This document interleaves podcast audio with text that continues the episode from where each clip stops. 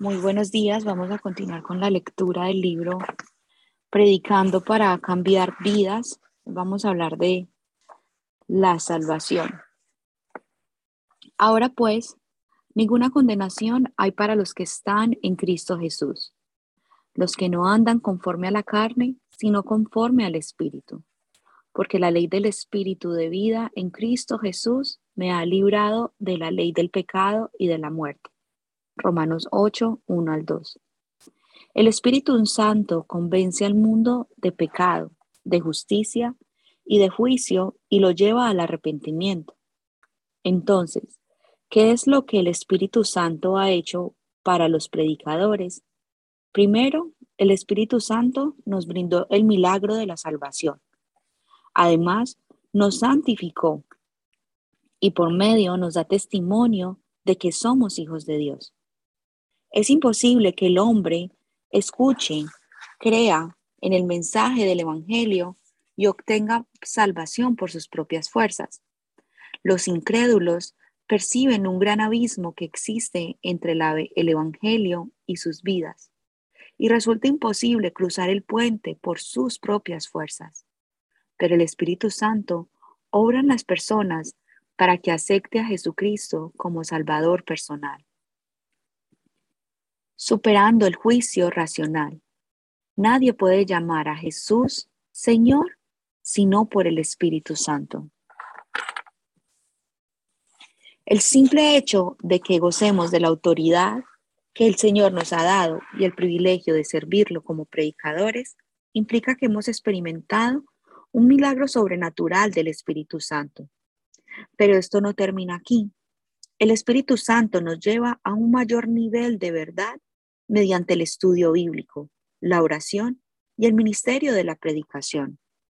Por tanto, no debemos olvidar de trabajar en equipo con el Espíritu Santo al predicar el Evangelio a otros. Santidad. Luego de que uno entra en el ministerio, hay algo que lo turba siempre, y es el problema del pecado. En el pasado, uno no se sentía, uno no sentía culpabilidad por haber vivido en pecado, de acuerdo a los deseos de la carne, porque su espíritu estaba muerto delante de Dios.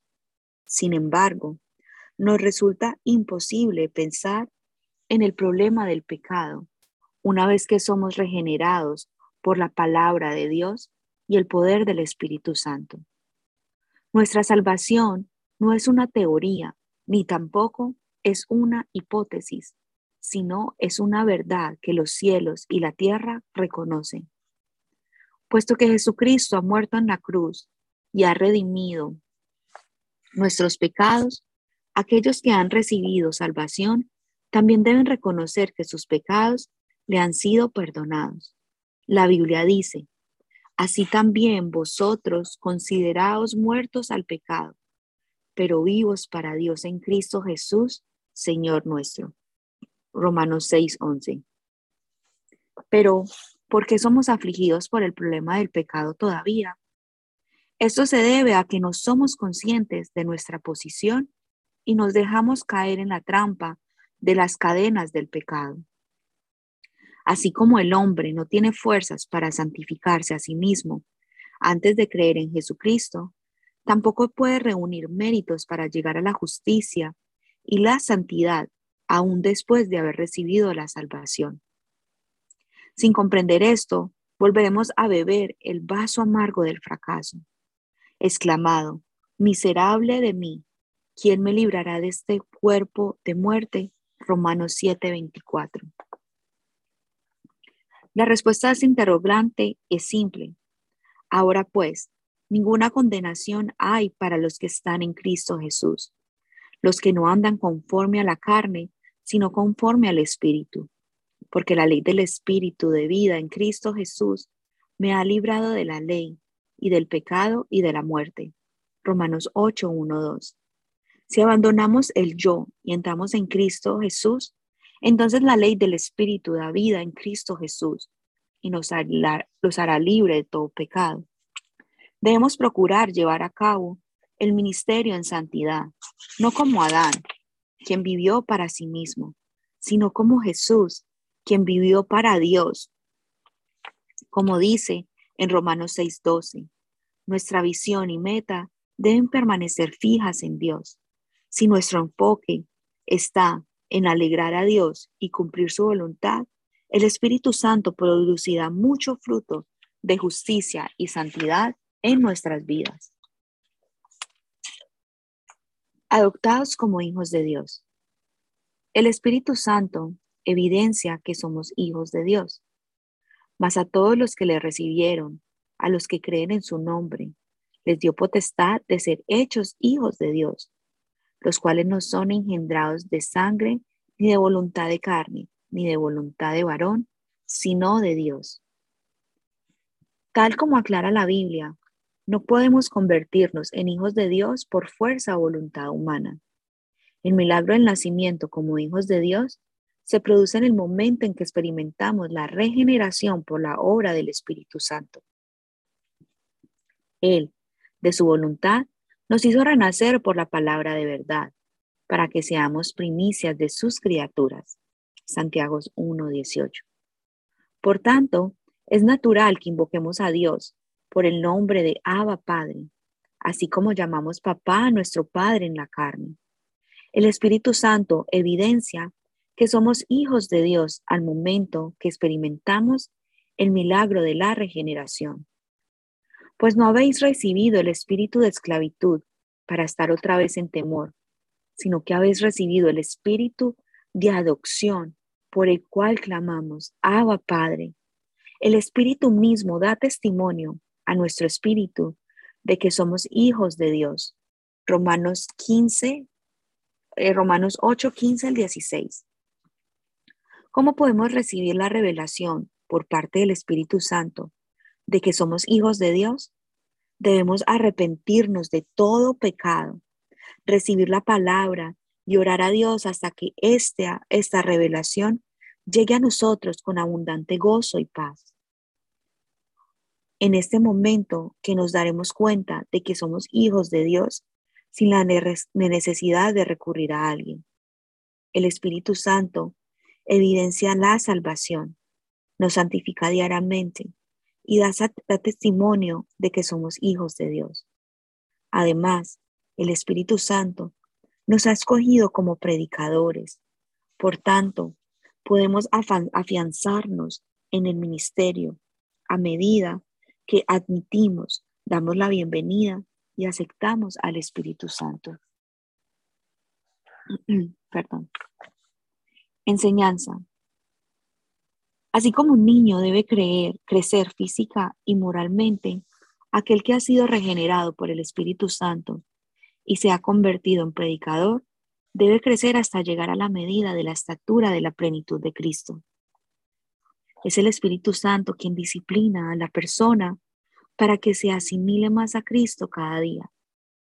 El Espíritu Santo nos disciplina en el área intelectual, emocional y voluntaria. La meta final del Espíritu Santo es disciplinar al predicador a fin de que él mismo sea motivado en seguir a Jesucristo, servir y agradar a Dios. El Espíritu Santo nos disciplina según la imagen de Cristo y nos enseña con el texto de la palabra de Dios en las tres áreas mencionadas. La disciplina del Espíritu Santo se trata primeramente de la palabra de Dios y luego de la experiencia. El Señor Jesús prometió que enviaría al Espíritu Santo, que nos guiará a toda verdad, enseñaría la palabra del Señor y fortalecería para llevarla a cabo. Pero cuando venga el Espíritu de verdad, Él los guiará a toda la verdad, porque no, hablar, no hablará por su propia cuenta, sino que hablará todo lo que oyere y os hará saber las cosas que habrán de venir. Juan 16:13 a través de la lectura de la Biblia, podemos saber que estas palabras fueron cumplidas en la vida de los discípulos luego del Pentecostés. Los discípulos de Jesús no comprendían bien sus enseñanzas porque sus motivos de seguir al Maestro eran egoístas. Por eso mismo, ellos quedaron traumados al ver que Jesús fue crucificado. No obstante, Cuando les fueron reveladas las enseñanzas de Jesús por la inspiración del Espíritu Santo, salieron a las calles a predicar el Evangelio con denuedo. El Espíritu Santo nos da consolación, esperanza y nuevas fuerzas cuando leemos la Biblia. Por tanto, sin aprender del Espíritu Santo, la predicación no puede ser beneficiosa. Además, es el Espíritu Santo quien nos guía a una profunda verdad a través de las pruebas. La Biblia dice, Jesús, lleno del Espíritu Santo, volvió del Jordán, y fue llevado por el Espíritu al desierto por cuarenta días y era tentado por el diablo. Lucas 4, 1, 2. Este tipo de pruebas no tiene como objeto la destrucción, sino que se trata de una disciplina. Con relación a la disciplina del Espíritu Santo, la Biblia aclara, Hermanos míos, tened por sumo gozo cuando os halléis en diversas pruebas, sabiendo que la prueba de vuestra fe produce paciencia, mas tenga la paciencia su obra completa, para que seáis perfectos y cabales sin que os falte alguna cosa. Santiago 1, 2 al 4. Pastor, no sé si quiere hacer algún comentario ahí o continuamos. Qué, qué precioso eh, concepto, enseñanza que da el pastor al predicador. Y cuando habla del predicador, habla de todos los que llevamos el mensaje del Señor a, las casas, a las células. Eh, dice él que uno de los problemas que tiene el predicador es la culpabilidad. Cuando somos regenerados por el Espíritu Santo, somos regenerados por Dios. Entonces Dios nos usa como predicador y llevamos este mensaje a las almas. Entonces, lo único que puede detener a un predicador es el pecado. De ahí nada, nadie lo puede detener. Ni el mismo diablo, el mismo infierno que se le ponga por enfrente, lo detiene. Pero métale una raíz de, de pecado en la mente, en el corazón, y ya esa persona se siente culpable y se siente que no es digno de ser usado por Dios. Por eso es que se recomienda que no haga las cosas de la aplicación del Evangelio en sus propias fuerzas, que se deje guiar por el Espíritu Santo, que trabaje en compañía del Espíritu Santo, que se asocie con el Espíritu Santo. Aquí nos dice que los mismos apóstoles eh, quedaron traumados cuando Jesús murió, porque tenían aspiraciones egoístas. Lo que ellos querían era ser el primero en el reino, es decir, Jesús va a tomar el reino romano, Él va a ser el rey y nosotros vamos a ser eh, los que vamos a estar sentados ahí para gobernar a esta nación. Pero cuando Jesús se muere, lo crucifican, esas aspiraciones se echan a perder. No fue hasta después que el Espíritu Santo vino, los bautizó y les reveló las enseñanzas que Cristo les había dado. Y entonces se dispararon a predicar la palabra y ganaron el mundo de su época. Entonces es muy importante, hermanos, la guianza del Espíritu Santo, el bautismo del Espíritu Santo. Como ayer le enseñaba que el Espíritu Santo es como un soplo, como un viento que está todos los días, cada momento entonces, hablemos con Él, dejémonos guiar por Él y vas a, vas a ser imparable. El Señor te va a acompañar en esta gran tarea de, de ganar el mundo para Él y nada, nada te detendrá. Jesucristo es el Señor y el Espíritu Santo te recordará cada palabra de las enseñanzas del Señor.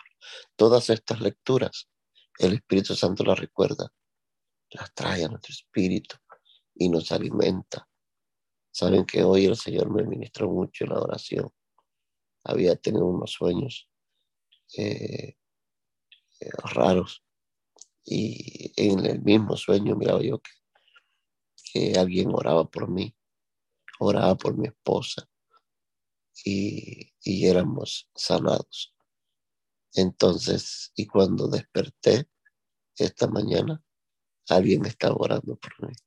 Qué lindo uno es edificado y uno se da cuenta que el Espíritu Santo siempre está para fortalecerlo, consolarlo, guiarlo. Entonces, Daniela, ¿qué tú aprendes de, de esta lectura del día de hoy? No, pastor, definitivamente muchas veces pensamos cuando hablamos del Espíritu Santo que solo son los dones y los frutos y hay más, más, más, más allá, es todo. Por medio del Espíritu Santo eh, es revelado la salvación de nosotros. Por medio del Espíritu Santo me impactó cómo se revela la palabra y yo no sé si alguno ha tenido la, la, la, como que ha leído alguna vez la palabra y no ha entendido nada pero cuando usted empieza a buscar, a, a, pedirle al Señor, llega un momento que se hace como una relación tan bonita con la palabra y es el Espíritu Santo en que el que está en usted, el que le da entendimiento de la palabra y no solo entenderla, sino obedecerla. El reconocer que somos hijos de Dios, el reconocer que ya no somos de carne ni de voluntad, sino que ya no vive la carne, sino que vive el Espíritu Santo en nosotros es el que nos guía, eh, lo que podemos hacer, eh, cambiar, transformar vidas, nuestras vidas, el perdón de pecado, o sea, tantas cosas que están en todo momento, porque como decía usted, es nuestro invitado especial que está en todo momento, todo momento el Espíritu Santo está con nosotros, entonces me, me impacta, me llena, me abre también como los ojos más a de, de meterme más a lleno a, estudiar y a, que el Espíritu Santo siempre esté en mi vida todo el momento, cada segundo, cada minuto, porque de verdad que es el todo, es el regalo más preciado que Jesús nos ha podido dejar. Y bueno, con esto voy a continuar. El Espíritu Santo también es guía. Todas las personas reciben la guía de los padres, maestros, vecinos de alguna forma u otra. Nadie vive sin la ayuda de otros. Asimismo, aquel que se ha arrepentido y sus pecados han sido redimidos por la sangre de Cristo y es llamado al ministerio de la predicación, necesita la ayuda de otros. Es por eso que Dios envió al Espíritu Santo para que guíe a sus hijos que han nacido en el mundo espiritual. No es fácil que los predicadores enfrenten los problemas de la vida y al mismo tiempo habiten en la esfera espiritual pero el Espíritu Santo Todopoderoso nos fortalece en nuestra debilidad. Existe un factor sumamente importante para recibir la guía del Espíritu Santo, el señorío de la vida. Muchos cometen el error de planificar primero y luego pedir el socorro del Espíritu Santo. Hoy en día, muchos predicadores no reciben la guía del Espíritu Santo debido a la actitud incorrecta. Para poder recibir la guía del Espíritu Santo, el predicador debe primeramente establecer una correcta relación con él, así como también debe respetar el orden universal de que la criatura debe obedecer al Creador. Además, debe rendirse por completo ante el Espíritu Santo, sin ninguna reserva, anhelando el gozo de Dios y no el suyo, a fin de cumplir el propósito de Dios y no el suyo. Sin una revolución mental como esta, es imposible ser guiados por el Espíritu de Dios. El apóstol Pablo, basándose en su propia experiencia, nos exhorta diciendo, con Cristo estoy justamente crucificado, y ya no vivo yo, mas vive Cristo en mí. Y lo que ahora vivo en la carne, lo vivo en la fe del Hijo de Dios, el cual me amó y se entregó a sí mismo por mí. Gálatas 2:20. Asimismo, el Espíritu Santo toma el control de nuestras vidas y nos guía según su voluntad a fin de dar mucho fruto, elevándonos de esta manera a ser siervos de Dios, guiados por el Espíritu, si tan solamente solucionamos este conflicto del señorío. El Espíritu Santo desea enseñarnos y guiarnos en todo momento. Por tanto, debemos entregar el señorío al Espíritu Santo para que nos guíe al éxito en la medida que no lo entristezcamos, sino que lo obedezcamos. La consolación. En el mundo en que vivimos, no dejan de acontecer noticias tristes y traumáticas. El fracaso en el ministerio, el desmoramiento de algún proyecto, la traición por parte de algún amigo, la muerte de algún ser querido, en fin, son innumerables las situaciones que nos pueden tener afligidos. ¿Qué hace el Espíritu Santo ante situaciones como estas?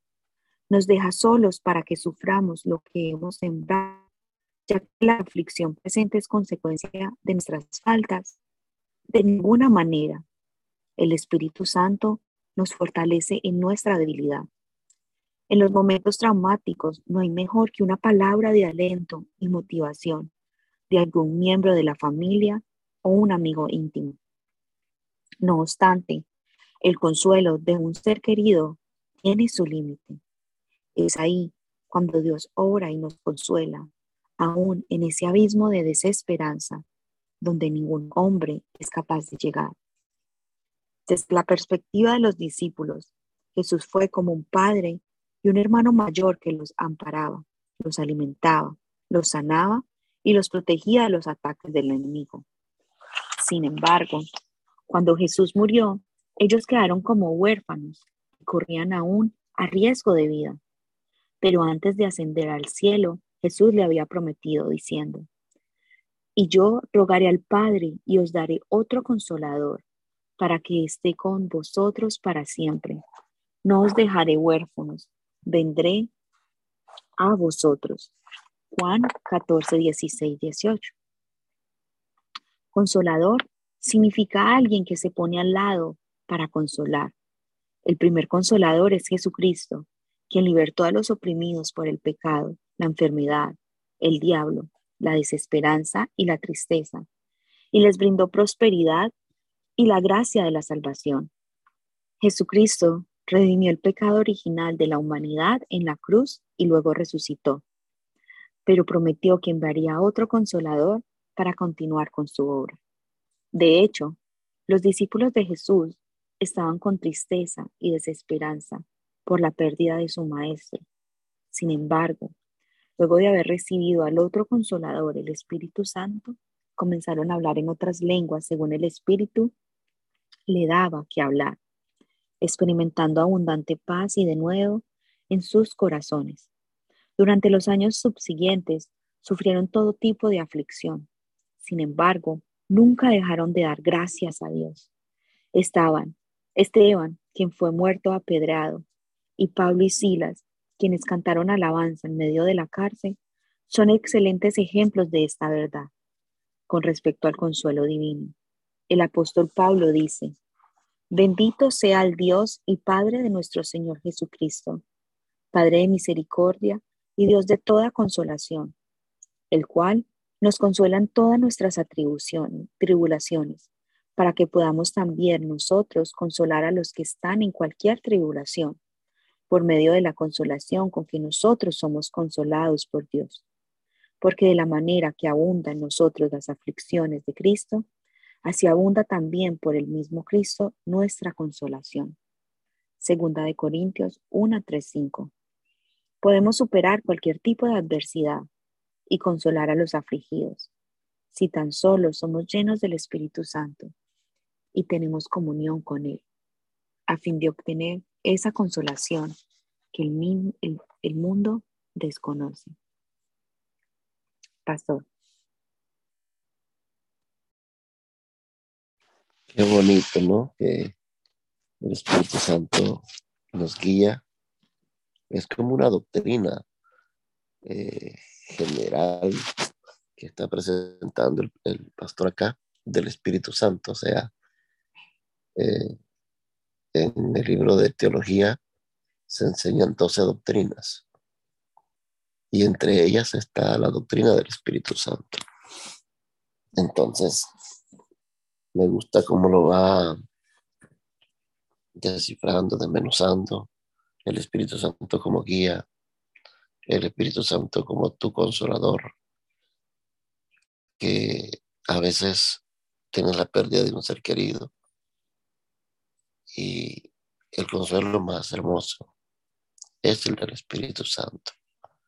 A través de un abrazo, a través de una palabra, una palabra del Señor te consuela. O sea, Él sabe cómo consolarte. De verdad que sí. Eh, la pérdida de un, la traición de un amigo, un miembro que se fue, un discípulo que te traicionó, eh, un fracaso en una célula, la abriste y no, y no funcionó. Ahí está el Espíritu Santo diciendo, no te des por vencido. Si te cierran una puerta, ve a la otra. Ya a mí me lo hicieron, dijo Jesús. Así que el Espíritu Santo recuerda eh, las experiencias de Jesús, nos trae sus pasajes a la mente y nos volvemos a levantar y vamos por otra casa. Pero como predicadores no nos detenemos. Y gracias al Espíritu Santo que nos consuela, que nos guía, que está con nosotros y que yo personalmente pienso que cómo puede un predicador predicar la palabra del Señor sin esta guianza, sin este poder. Por eso claramente dijo eh, Jesús, recibiréis poder cuando haya venido sobre vosotros el Espíritu Santo. Y entonces me seréis testigos en Jerusalén, María, Judea y hasta lo último de la tierra. Así que hoy nos toca a nosotros, queridos líderes, hermanos que escuchan este devocional. Sé que este le llega a cada uno de ustedes y bien hace, bien hacen ustedes de oírlo una y otra vez. Allá en sus carros, mándenselo a sus discípulos, porque qué lectura más hermosa, eh, qué educación espiritual más hermosa, la que Dios está poniendo en tus manos. Y esto es obra del Espíritu Santo. Él conoce tus necesidades y a través de esta palabra, de esta lectura, Él te está animando. Él te está diciendo, levántate. Él te está diciendo, yo estoy contigo. No te dejaré ni tampoco te voy a desamparar.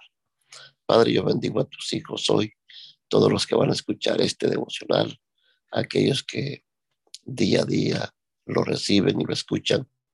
Yo a ellos los bendigo y declaro que la palabra se les sea revelada hoy y que el Espíritu Santo los pueda guiar a toda verdad y a toda justicia y que sean consolados. Cualquier persona que haya perdido un ser querido, que sea consolado. Cualquier persona que haya fracasado en la búsqueda de un trabajo, en la pérdida de un trabajo, en algún negocio, sea consolado. Y Espíritu Santo, guíale y hazle entender que alguna cosa mejor tú tienes para ella, tú tienes para él, porque tú eres nuestro guiador, nuestro consolador, el Espíritu Santo de verdad, quien nos revela la palabra de Jesús. Gracias damos a Él en el nombre de Jesús. Amén y amén. Y así nos despedimos el día de hoy. Que tenga el mejor día hoy, es mi oración. Amén. Nos vemos mañana a las seis de la mañana. Feliz día.